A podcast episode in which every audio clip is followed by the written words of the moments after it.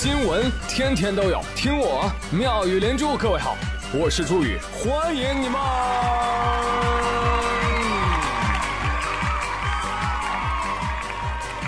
谢谢谢谢谢谢各位的收听啦！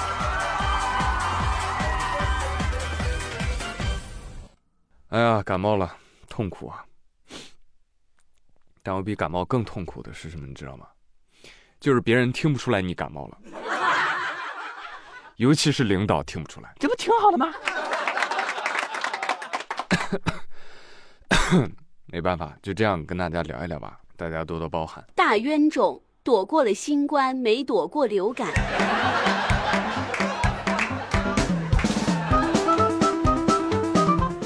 哎呀，真的，大家一定要记住啊。除了缅北和我，没有人会对你这么掏心掏肺。傻，大家都听说了吧？缅北确实危险啊，毕竟那儿还各邦军阀混战阶段啊。你就想象啊，北洋军阀政府时期的中国，你就知道了。总打仗，呢民生能好吗？只能靠诈骗啊、绑架、贩卖人口啥的赚点这些钱。呸！但问题是我们都知道缅北它危险，怎么最近又开始盛传说泰国也危险？泰国嘎腰子什么的 啊？说去泰国一家男模餐厅，哎，然后就晕倒了，然后醒来腰子就嘎走了。然后网上还有一些段子呢，啊，如果你最近新入职了一家公司啊，这公司从来不加班，也不拖欠工资，简直就是天堂啊！但是呢，公司告诉你说三四个月之后要组织去欧洲旅游，你就得小心了。绝对会在东南亚转机的，然后有的版本就说是在泰国转机的，哈哈，反正这一来二去的吧，搞得想去泰国玩的朋友是人心惶惶。然后泰国旅游局和驻华大使急得直跺脚，不存在，不存在，快来玩，刷你的卡。反正有没有这个事儿呢？我说了也不算。啊，毕竟宇哥的影响力在亚太这一块儿啊，没太能罩住啊。但是咱们稍微换一个角度思考分析一下这个新闻，你觉得嘎腰子难道能跟摘桃子一样简单吗？啊，去个餐厅，餐厅后厨就能割？啊？业内专家说了，肾脏移植要求是极高的，不是你想割就能割的，它需要一整个流程。无论是取肾的过程，还是运输上来说，都有极其严格的流程和规范。就稍有不慎，就可能造成污染，然后这个肾源就坏掉了。然后有些医生也表示啊，就是国内能做肾移植的医院，也不是说到处都有的。然后这个是广东的医生，他就说，在我们广东省啊，能做肾移植的医院，就两只手就能数过来。那你就更不用说泰国某些地方医院的水平了。那当然，你要说啊，这么嘎腰子就是为了做烧烤，就是为了烤腰花那我没话说。割腰子难，收割脑子简单啊。但你要非问我说，泰国有没有诈骗团伙？有。有没有被骗过去的？有。东南亚都有。你别说泰国了，那国内也有啊，是吧？有一个残酷的现实，就是这个世界啊，它是分层的。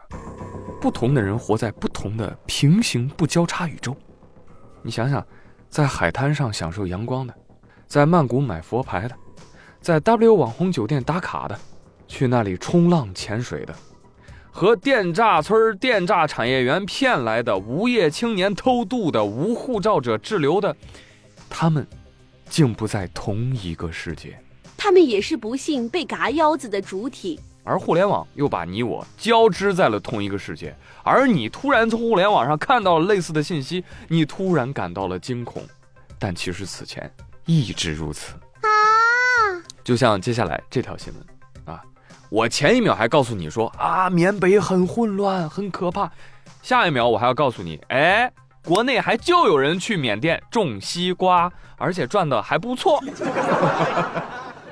这个世界就是复杂的，你晓得吧？哎，话说最近，许昌的朱先生反映，说自己多年来啊一直在缅甸种西瓜。为什么去那儿种呢？首先呢，那个气候比较适合种西瓜；再者，那儿劳动力成本比较低。他就想去缅甸挣些钱，哎，然后回国成家。结果他在缅甸就是工作的时候，他的好友小李就跟他说了：“说哎哥呀。”我媳妇儿啊有个好朋友啊，也是个单身，要不你们认识认识？朱先生一听，哎，那感觉好呀，来吧，加微信吧。啊，加上微信之后，一来二去就聊上头了啊，跟这个女生就确定关系了。就这样一直聊了一年多，但是呢，朱先生就发现这个女生啊，哎呀，这隔三差五的，不是他哥出车祸了，就是他爸快凉了。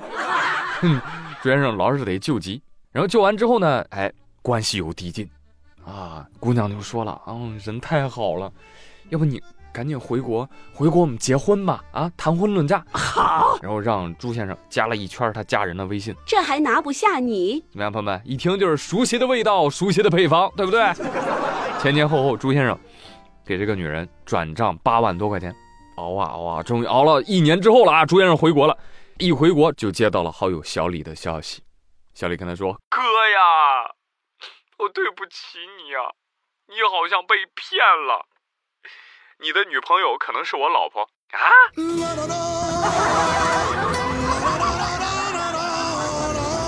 对，我发现我老婆在跟你聊天儿。聊天内容就是跟你谈恋爱呀，另外我还发现了那几个所谓的家人也都是他在扮演啊。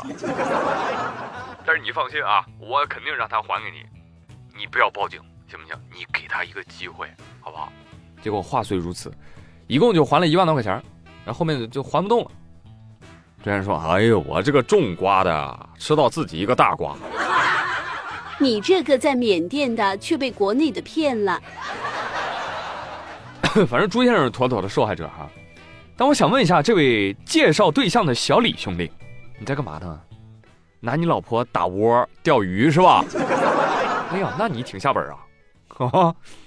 从头到尾都是你在说啊，你老婆这，你老婆那。我有一个大胆的想法，朋友们，有没有可能从头到尾就是这个小李？哎，啊，对我应该大胆一点，把可能去掉。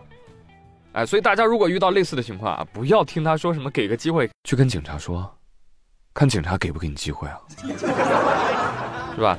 这个新闻有两个震惊点，第一个就是哎，缅甸真的有正经活啊，第二个就是未曾谋面，甚至都没视频过的女网友，竟然可以直接谈婚论嫁，草率了啊，朱先生，草率了。你看接下来这个印度小伙，你看人家这婚结的多谨慎呐，啊，那算盘打的。我在江苏，我都听见了。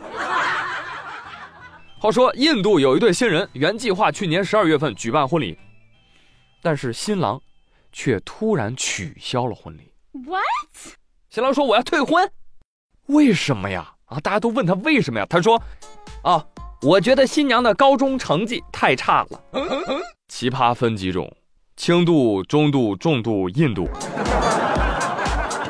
新娘父亲都快气死了。你干什么呢？你大学招生呢？你啊，我以为你是书香门第，很看重学历，其实就是嫌弃彩礼，呸，纯粹放屁。那大爷，你这不是很精准啊？不是嫌彩礼低，是嫌你们给的嫁妆少。啊，大爷说我给的也还可以了，一万五卢比的金戒指，啊，人民币一千多吧，还有六万卢比的礼金，人民币五千多吧。你不能拿跟跟中国比，对吧？在我们印度还可以的，他看不上。那个婚礼之前就跟我多次说了，想要更多的嫁妆，我没给他。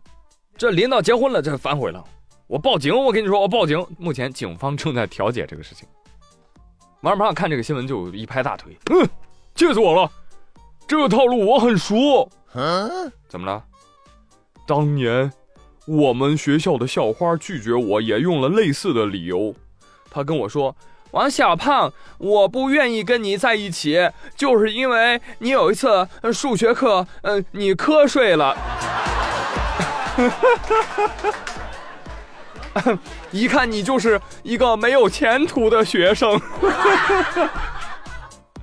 我跟你不会有未来的。”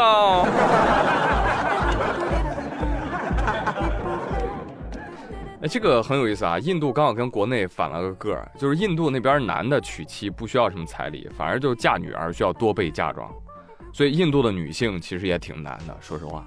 然后这个新闻发出来之后，就有国内的女生就说了啊，你看男生你们讨厌彩礼，可以去印度呀，那边女方给你彩礼。我跟你说哈，就是因为嫁妆退人婚的男的，因为彩礼嫌弃男生的女生，这两种人都很讨厌。其实他们这两种人本质上是一类人，就天天嘴上说移风易俗，希望少一点传统的桎梏，但是但凡能轮到自己有机会要钱了，那叭叭叭叭的跟你妈尖叫鸡似的，那可一分钱不能少啊！哎，这个社会哪有好人呢？我跟你说，现在很多人就说啊，婚姻好痛苦，痛苦在哪儿？你知道吗？既想要传统的好处，又不想要传统的义务；既想要现代解放的好处，又不想承担现代解放的责任。就是在他身上啊，同时存在几套价值观，然后呢，专挑对自己有利的那部分来，结果呢，活得很拧巴，就跟个麻花似的。要我说啊，快刀斩乱麻。啊，咱就快进吧，行不行？咱快进呢，什么彩礼嫁妆咱都别要，就是你爱我这个人能结咱就结，不能结拉倒，好不好？各过各的，白茫茫一片大地真干净。